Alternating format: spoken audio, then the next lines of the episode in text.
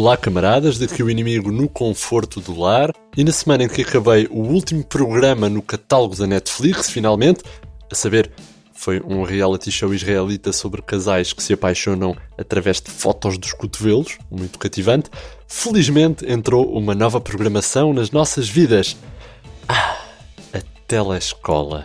Sou sincero, eu achava que os Sopranos eram o expoente máximo do drama e da tensão, mas não há nada que me cole mais ao ecrã do que ver professores nervosos com PowerPoints na RTP Memória. Eu tenho que dar mérito, não é fácil dar aulas sem público e estão a aguentar-se bem.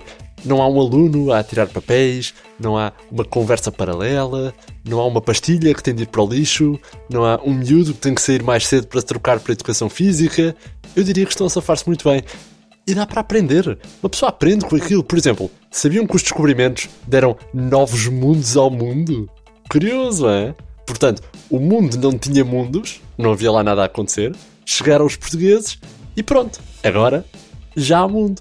Fizemos lá feitorias e a escravatura na moda e assim. É, é divertido.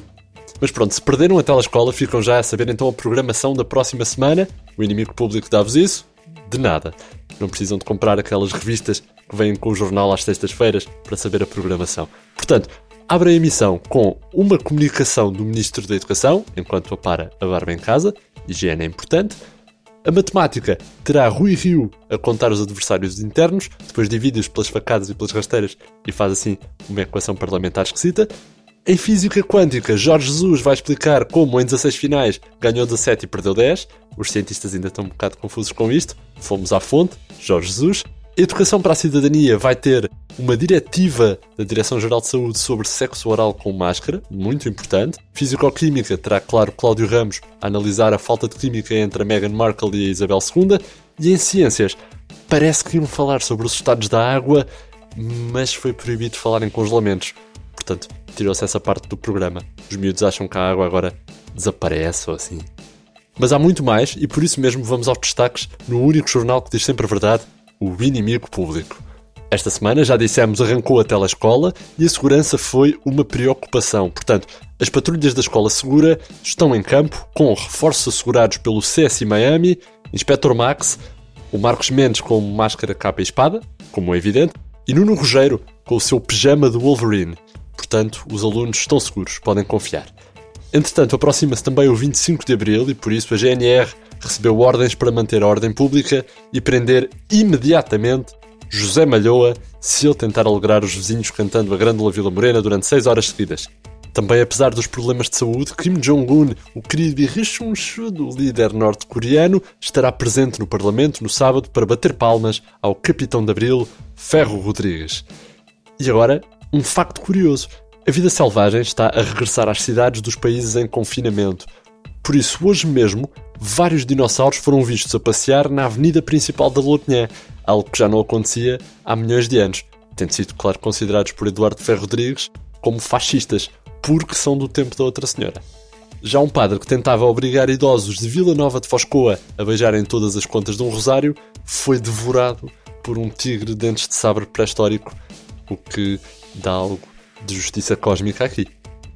Ora, igualmente histórica começa a ser a nossa edição impressa todas as sextas-feiras juntamente com o público. É abrir o jornal com um par de luvas da cozinha, retirar do miolo o nosso bonito suplemento e servir a gosto, não é?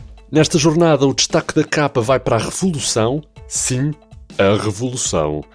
Rui Rio considera então antipatriótico criticar o modelo de celebração definido pelo PS. O presidente do PSD escreveu mais uma carta, mais uma, aos militantes laranja a ameaçar com rios de sangue, pragas de gafanhotos e morte dos primogênitos quem desafiar o programa comemorativo do 25 de Abril, definido pelos socialistas. Escreveu então o Sr. Rio que sufoquem no próprio vômito e que façam empus, que sejam ralados como mussarela e comprimidos, mesmo com força, por um cilindro de alcatrão contra o prédio de José Malhão em Fanzeres, que uma osteoporose fulminante vos roa os metatarsos e um urso pardo vos coma a marmelada toda na despensa, se um ai ou um ui vos sair das goelas para atacar o governo nesta altura, seus pró-filipinos tardios antipatrióticos. Crivo de balas de G3 o armário em que se acoitam e depois atiro-vos pela janela como fizeram ao Miguel de Vasconcelos, cambada de traidoras. Com um forte abraço e grande estima pessoal, Rui. Também descobrimos problemas na telescola, que arrancou na RTP Memória e no YouTube. Ora, o problema é que os autores de fake news e teorias da conspiração conseguiram infiltrar-se nos conteúdos através das hashtags certas e aquela sempre perigosa secção dos vídeos recomendados.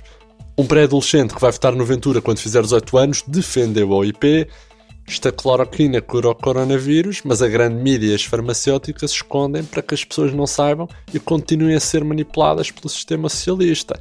Toda a gente sabe que o coronavírus foi provocado pelo 5G e pelos ciganos de Moura, mas a grande mídia, a grande mídia esconde para que as pessoas continuem a ser manipuladas pela propaganda comunista. Já? O, o Holocausto o Holocausto não existiu, é tudo uma conspiração da grande mídia. O aquecimento global não existe, é mais uma mentira da grande mídia. E se eu não posso ver o meu pai, também não pode haver comemoração de 25 de Abril na Assembleia porque eu disse, já. Defendeu assim o adolescente. No desporto, uma informação dramática: os jogadores de futebol com cortes salariais vão jogar só com um pé para compensar.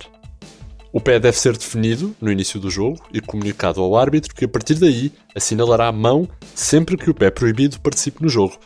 Aqueles jogadores que não têm qualquer pé de jeito e apenas distribuem porrada nos adversários só poderão atingir uma canela de cada vez e nas cabeçadas apenas podem abrir um sobrolho. No caso da defesa do Sporting, isto são boas notícias, ficam equilibrados com o resto das equipas. Já sabem, comprem o IP e descubram ainda que o Ecoponto lança a nova cor azul bebê para colocar as máscaras descartáveis. Um indivíduo foi à bomba a testar o carro, não pagou nada e ainda recebeu uma nota de 50 euros na caixa. O deputado da Iniciativa Liberal preferia que cada capitão, no dia 25 de abril de 74, tivesse decidido sozinho o que conquistar. As Forças Armadas podem ser chamadas para alvejar os banhistas. E um exclusivo: Cavaco Silva não vai ao Oktoberfest. Estas e outras notícias em inimigo.público.pt foi assim o mundo aos olhos do inimigo público, com notícias frescas de Mário Botelho, Vitória Elias, João Henrique e Alexandre Parreira, o som possível e até o impossível, se ouvirem isto ao contrário, pela improvável Eva Esteves, André Dias a despedir-se com amizade sem glúten. Até para a semana.